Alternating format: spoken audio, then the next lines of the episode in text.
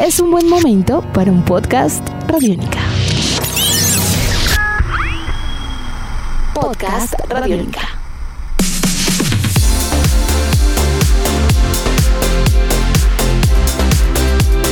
Amigos de Radiónica, sean bienvenidos a una nueva entrega de En Descarga Radiónica, el podcast. Este espacio en el www.radionica.rocks, donde conversamos con todos ustedes acerca de mundos maravillosos entre cine, televisión, cómics, videojuegos y mucho más. Mi nombre es Iván Samudio, arroba Iván Samudio 9 en Twitter, arroba piloto.espacial.3000 en Instagram. Y eh, estamos en el Editor's Choice en Descarga Radiónica, donde hemos estado hablando, Editor's Choice, donde hemos estado hablando sobre una selección de los mejores contenidos, pues de muchos que han sacado y que han salido y se han publicado, obviamente, en este año 2022. Me acompaña, como siempre, el grandiosísimo e inigualable Diego Bolaños, arroba eh, Bolanos y Estrada. Diego, ¿cómo va todo? Entramos al cuarto y último podcast, pues, de esta miniserie donde sacamos lo mejor de lo mejor a la luz. Hayan entrado por donde hayan entrado, busquen los otros tres. sería la, indicación, porque hablamos de diferentes eh, formas de entretenimiento y en este caso vamos al séptimo arte. Eh, un saludo para todos aquellos y aquellas que se conectan con este podcast y que siempre están buscando buen cine. Y buen cine es lo que hay, porque hemos tenido buen cine, buenas series, buenos videojuegos, buenas animaciones, pero este año lo que, lo que decíamos en otro de, los, de, de las entregas de este podcast y es que para bien o para mal, este parón que trajo la pandemia también trajo un boom de, proyectos eh, cinematográficos y de videojuegos y de series. Y este año, en medio de todo lo que hay. Obviamente Marvel de nuevo tiró todo, sacó todo lo que podía sacar. DC dio sus últimos disparos antes de tirar la toalla y decidir traer a, a, James Gunn. Yo, Iván, quiero parar y preguntarle, ya que esta es una noticia muy reciente dentro de este contexto. Sí. Henry Cavill. Ah, complicado. Complicado porque Henry, Henry Cavill fue como, como diría el dicho, Henry Cavill se quedó sin el pan y sin el queso. Sí, pero no, no me lo trate mal, que a mí me cae bien. hablemos de lo de Superman. No, no, a mí me cae muy bien Henry Cavill y a mí me pareció genial. O sea, digamos, la, la, esperanza ante, ante, obviamente, pues para nadie es un secreto que el Superman de Henry Cavill aparece al final de, de Black Adam y que fue obviamente la negociación para entrar a hablar acerca de Superman. Dentro de esto, eh, un, obviamente un halo de esperanza ahí alrededor de ese tema, pero a la final, pues con, con el hecho de que James Gunn haya, junto a Peter Safran hayan tomado las riendas de, del universo extendido de DC porque van a hacer un montón de cosas y que James Gunn está trabajando en el nuevo guion de una nueva película de Superman. Eh, pues es bueno, claro, porque pues eh, eh, creo que es, significativo que, pues este proyecto que ha, tenido tantos problemas, que le han tratado de dar la vuelta de encontrarle una lógica, mm, por fin como que digan, venga, hagamos, empecemos otra vez otra cosa desde cero, está bien. Yo confío en James Gunn, pero no me parece que, maten al Superman de Henry Cavill así como así porque porque es que Henry Cavill fue muy buen Superman. a mí lo que me duele es que siento que el casting total, era muy buen casting. Todo, todo. O sea, desde el Batfleck, pasando por La Mujer Maravilla, por, por el loco este que hace. Mm, The Flash. Eh, eh, el, el, el, velocista escarlata. sí, a mí la verdad todo me parece, el casting me parecía maravilloso. Lamentablemente con casting no es suficiente. Y siento que es una oportunidad desperdiciada, perdida, pero así pasa, así, así es la vida. Al final, creo que es igual, ya también se llega a cierta edad y también entendería, entiendo que, James Gunn quisiera eh, partir de un punto que no lo obligue a tener que arreglar los líos de todos los demás, eh, pero duele. Eh, opiniones de que esté, esté planteando quedarse con el Batman de, de... ¿Cómo se llama el chico de Crepúsculo? de Robert Pattinson, Y, de Matt, Reeves. Eh, a, mí me, a, mí me, a mí me agrada. Mm, me parece que todavía hay que vigilarlo y hay que arreglar ciertas cosas. A mí el final de esa Batman me pareció eh, casi un tiro en el pie, pero, pero me parece que tiene futuro.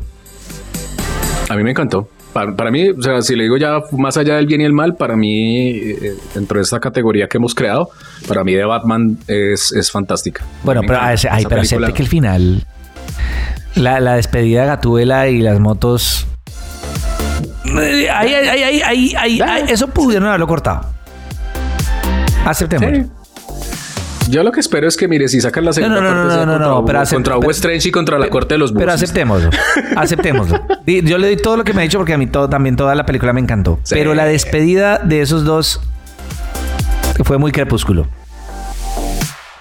ok, yo no, yo no lo veo así, yo lo veo más como New 52s, No, no, no. como, No, no, no. como, No. como el- el- el- la relación de ellos, pero No. pues sí, ¿no? Le, No. le entiendo y le- se lo, se lo Iván, respeto. Iván, Iván, Iván, por favor. Iván, tú eres un tipo sensato. La relación me parece bien. La despedida de las motos, muy crepúsculo. ok. Muy Sí. crepúsculo. Sí, sí, No tengo problema no con la relación, me parece de- maravillosa. Yo ya ahí le entiendo la... Sí, sí, sí. Muy crepúsculo. Sí, yo no, no, no había caído en cuenta. Sí. Dicho esto, eh, entremos a hablar de nuestras películas favoritas del año. ¿Cuál es la suya? Uf, venga, eh, reflexión antes de, de ir eh, con esto. Eh, yo siento que seguimos viviendo, obviamente, una saturación del género de los superhéroes, Mm, pero sin embargo no todo es malo.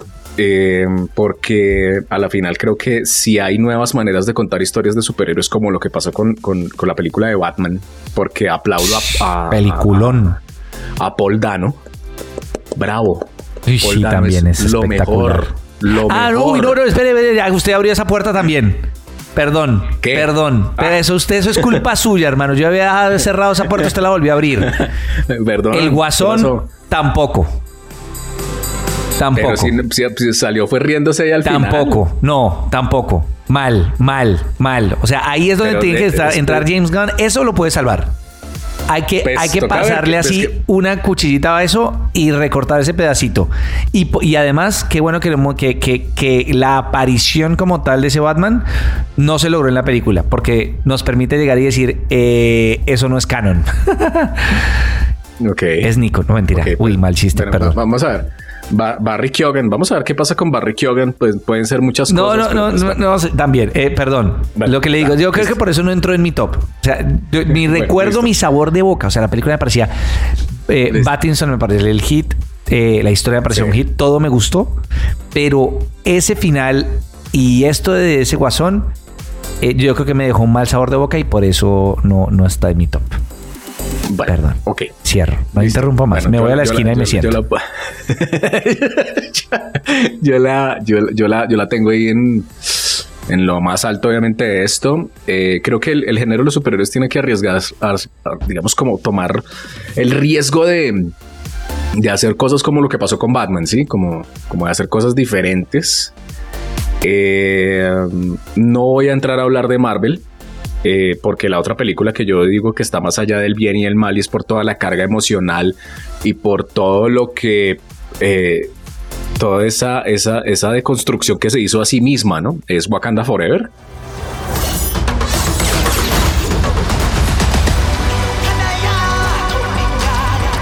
We know what you whisper. Sobre todo pues por Tenoch Huerta, creo que es una cosa fantástica, fantástica el tributo de Chadwick Boseman. Creo que sigo pensando que no podemos, eso sí ya es una reflexión pues que cada quien está, está bien que la haga desde su punto de vista, no podemos obviamente solamente pensar que el único cine que se hace es el cine de superhéroes, hay más cine, hay una oferta que se está haciendo de muchas cosas muy importantes en todos los géneros, Eh, otras menciones especiales por hablar ahí obviamente de películas eh, yo quiero hablar de Prey, la película de Depredador que salió este año, que es una Uh. belleza. Es impresionantemente buena, pero está más allá del bien y el mal. Hablar de películas de terror, bueno, no de terror, pero sí de, de dramas eh, con folclore de un director que venía del terror, como es eh, el señor Robert Eggers, el director de La Bruja, del Faro, de bueno, de un montón de películas. Este señor sacó una película divina este año que es contar eh, la, la leyenda de la cual se inspiró Hamlet, que es eh, Northman, Ujú. con, con Alexander Skarsgård, con Bjork y con Nicole Kidman y un montón de gente. Película tan bella. Barbarian también con, con el hermano, con Bill Skarsgård. Eh, una película de terror muy interesante. Necesitamos el multiverso de los Skarsgård. Sí, hay un hermano que no es tan bueno, que ese sí actúa por ahí y no le va tan bien. el otro hermano. Eh, que son películas que de verdad ratifican que, que están pasando cosas muy interesantes. Este año para el cine de terror fue brutal brutal. Jordan Peele, eh, por más Jordan Spills en el mundo, porque Nope es una maravilla también. O sea, más allá del bien y el mal, Nope es una película que trae un montón de reflexiones y un montón de cosas increíbles, muy al estilo de Dimensión Desconocida. ¿Yo puedo parar un momento ahí? Eh, pare, ¿qué pasó? Es que a mí me parece que que Jordan Peele es uno de los directores más sobrevalorados de nuestra generación. Ah, bueno, listo, listo. no, está bien. me, me, va a echar? ¿No me vuelve a invitar? No, no, no, no, no, no, no, yo lo, yo lo invito cuando quiera. no, no, yo, no, yo le entiendo que Jordan Peele utiliza tropos de, de, de, de, muchos géneros, tropos súper utilizados y los viste en clave de discusión racial, lo cual es válido, pero, pero es eso. Es decir, no es, un, no es una genialidad. Eh, son tropos clásicos reevaluados en una mirada en donde hay claramente elementos de, discusión sobre, sobre asuntos raciales, lo cual es válido, pero a mí no me parece un genio. Es decir, ni, ni Get Out, ni Us, ni Nope. Nope es una película entretenida, curiosa. Creo que lo más importante fue su propuesta técnica para grabar esas escenas que se grabaron de día. O sea, la película no fue grabada de noche, fue toda grabada de día. Y ya. Es curiosa, es divertida. Ok. Pero aquí, antes para la posteridad, lo dejo y me retiro lentamente de nuevo a la esquina y me quedo callado. Jordan por las matas. Jordan Peele es un director súper sobrevalorado. Es más, es mejor comediante que director. Chao. Ok, bueno. Eh, eh, para los gustos, los colores. No, verdad, y le entiendo porque hay gente que no le gusta Jordan Peele y está bien. y, les entiendo por qué. Les entiendo por qué. Entonces, eh, retomando, ha habido mucho cine, mucho cine de muchas cosas este año. Películas divinas que me vi, por ejemplo, Violent Night, la de, Santa Claus John Wick. Buenísima, buenísima, buenísima. No me la he visto todavía, ya, deja ahí, deja ahí, deja ahí que la tengo para, para el 24. es, es, es, es, una película que es demasiado divertida porque de verdad es, es coger eh, Milagro en la calle 34 con Duro de Matar y mi pobre angelito. Es lo de Duro de Matar lo he escuchado muchísimo y eso, eso para mí es, una gran es un gran referente. Sí, eh, es, es, increíble. Pero ya me voy con mi película, ya para dejar obviamente de hablar de menciones especiales. Me salgo del género de los superhéroes y creo que hay que volver a ser humanos y hay que volver a creer obviamente en el potencial que tienen los seres humanos para lograr cosas. Mi película del año es Top Gun Maverick. Es, es ya,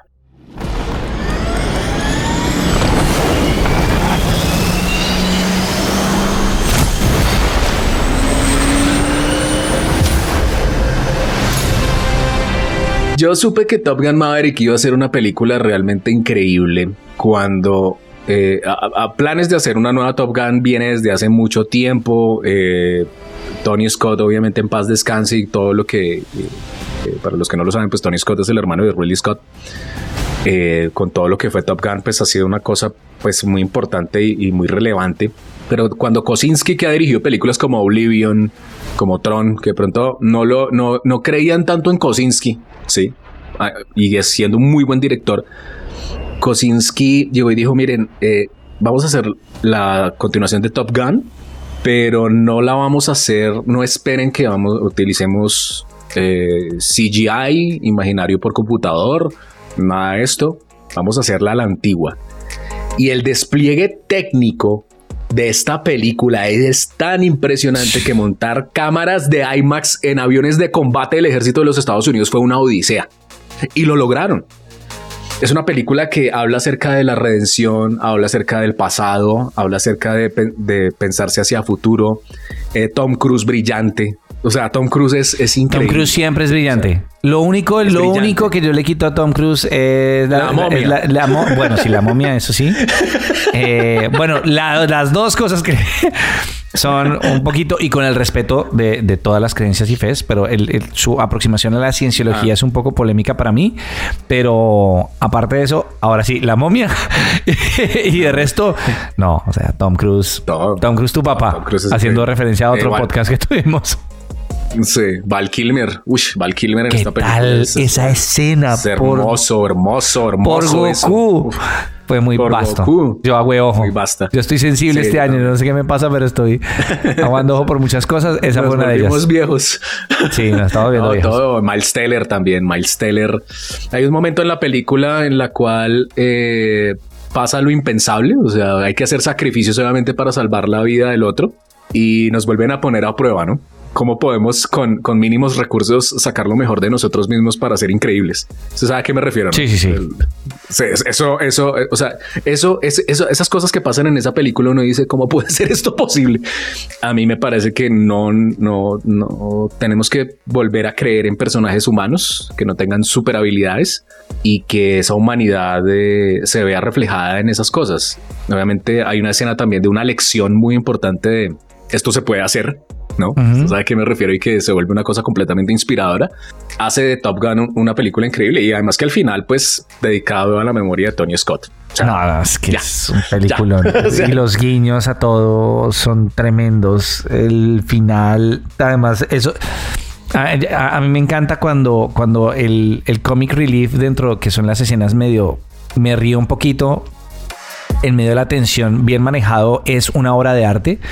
Eh, Marvel lo había convertido en su momento en un- una seña particular. Algunos directores, como el mismo James Gunn, lo quemaron y Taika Waititi, pero digamos acá también. Es decir, que hayan logrado hacer una película tan emocionante, inspiradora, todos los elementos de la película original y mejor. Y le metieran esas, escenas al final que tenía un par de escenas como medio comic relief, es de pararse y aplaudir. Sí. Sí. No, la película es brillante, es increíble. Y mire, voy a decir una cosa. Todo lo que ese, ese, esa fórmula de traer una nueva generación de héroes a una franquicia que le ha salido muy mal a Star Wars, le ha salido muy mal a Terminator, aquí en Top Gun sí lo hicieron muy bien. Uf, pero una cosa, pero brillante, brillante. Porque no es reemplazar por reemplazar. Y yo a decir, es que yo me da miedo que yo no quiero, no quiero hacer spoilers. Ah. Pero es, exact- es exacto, es, no es quién es el nuevo Han Solo, quién es la nueva Leila. No, Leia, no, no, no, no, no. No, no, no. Es, No, aquí, es, aquí sigue. eso a quien sigue- se reemplaza es porque hay que reemplazarlo. la dejo así. Exactamente.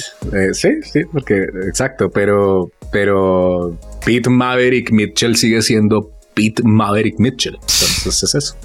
Es increíble. Gran película. Es más, va a, a finales de diciembre, eh, como regalo de final de año, la van a subir a plataformas digitales. Si la pueden ver, no la han visto y si la quieren repetir, háganlo porque es, ah, Peliculón. es una, es una belleza. Peliculón. Y vean la versión IMAX. Eh, porfa. Sí, yo la vi en, yo la vi en IMAX y créame que casi me, Sí, no, y en casa también, algo. porque seguramente Me- estará me esa versión con, con- con- con, pues más amplia y, y vale cada, cada fotograma. Sí, nada que hacer. Bueno, ahora le toca a usted. ¿Cuáles sus menciones y su No, película? creo que las menciones, ya pasamos por las menciones, estoy de acuerdo con muchas de las menciones honoríficas. Eh, creo que ha habido muy buen cine, muy buenas películas, pero para mí hubo un ejercicio muy especial y fue la aparición de una película llamada Everything, Everywhere, All at Once, eh, película dirigida por Daniel Scheinert y Daniel Kwan. Oiga, eh, eh, Michelle Yeoh en el multiverso de la locura. Eh, básica es una gran forma de, así le dieron haber llamado cuando llegó a América Latina Eh, una película que para mí lo que la hace maravillosa es que en un universo so- saturado de géneros es una película que decidió apostar por todos y por ninguno a la vez pero no es solo eso que empieza siendo una película como de ciencia ficción medio indie con elementos de viajes interdimensionales Acidez. y se termina convirtiendo en una película, en un drama familiar de llorar. Eh, Violento. Yo debo confesar que... De aprender a soltar. Exacto. Yo, está, yo, yo debo confesar, y lo hemos hablado fuera de, de este podcast con Iván, ha sido un año muy extraño para muchas personas. Para mí, en lo personal, ha sido un año muy fuerte, muy difícil, muy duro. Eh, y el final de esta película, Daniela, vida de pelos, mi esposa, se quedó dormida. Yo aproveché, Iván. Y lloré. y lloré. Lloré tranquilamente. Sí. Lloré tranquilamente. Y no, y porque, tenga, la no porque tenga con la lavandería. Eh, sí. Con la escena de la lavandería. Sí, sí, Sí, sí. sí, sí. Lloré y lloré y lloré. Y no porque tenga un problema con mi masculinidad. No, lo que pasa es que Daniela me la monta. Entonces, eh, entonces yo tengo ningún problema con mi lado sensible. Pero lloré tranquilamente porque es, es, es, es, es aprender a soltar, es, es salud mental, el valor de la familia, que es como decir, yo vine a una cosa, me entregaron otra, pero lo que me dieron era mejor que lo que venía, por lo que venía. Qué cosa Claro. tan pasada.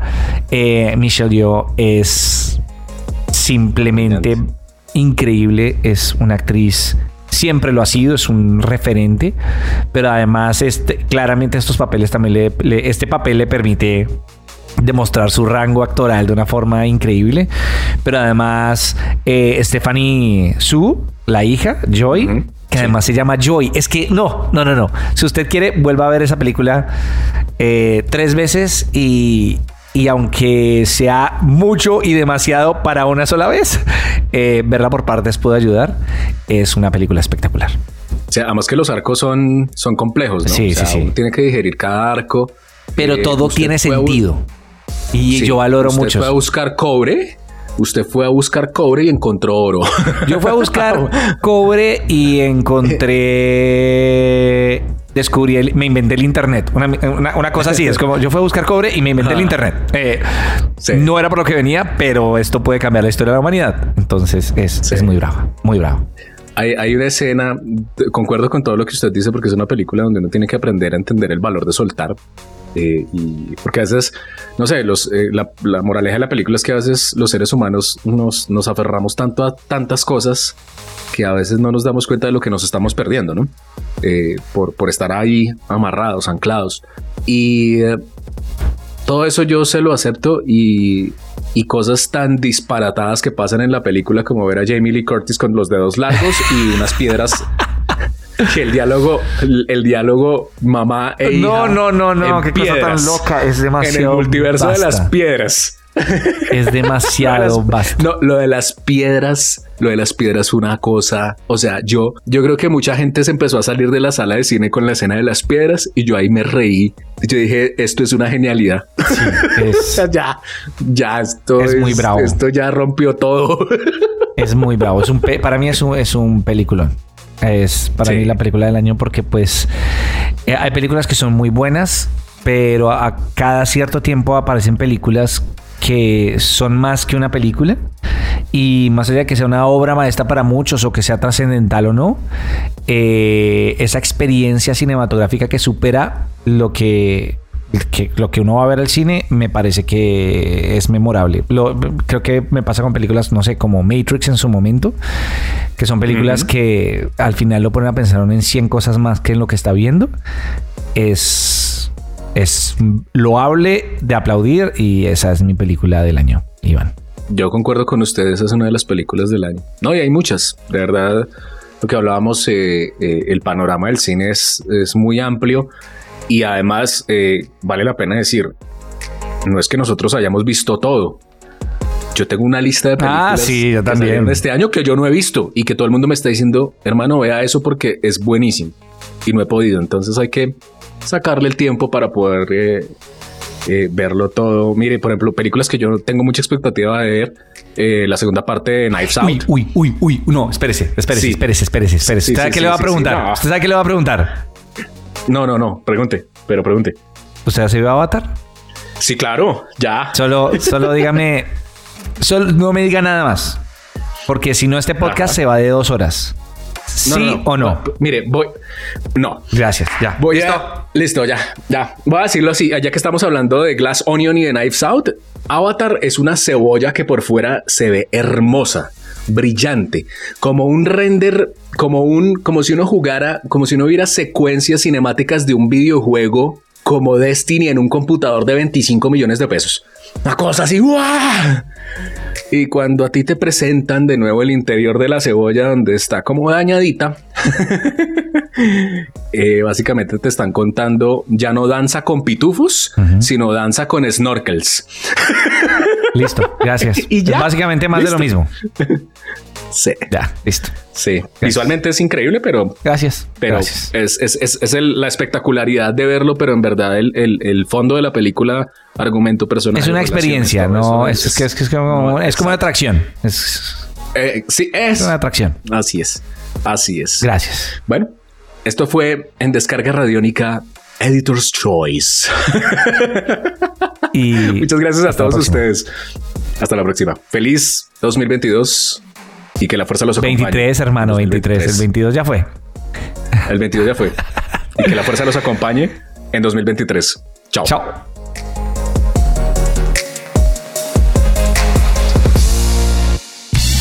Nuestros podcasts están en radionica.rocks, en iTunes, en RTVC Play y en nuestra app Radionica para Android y iPhone. Podcast Radionica.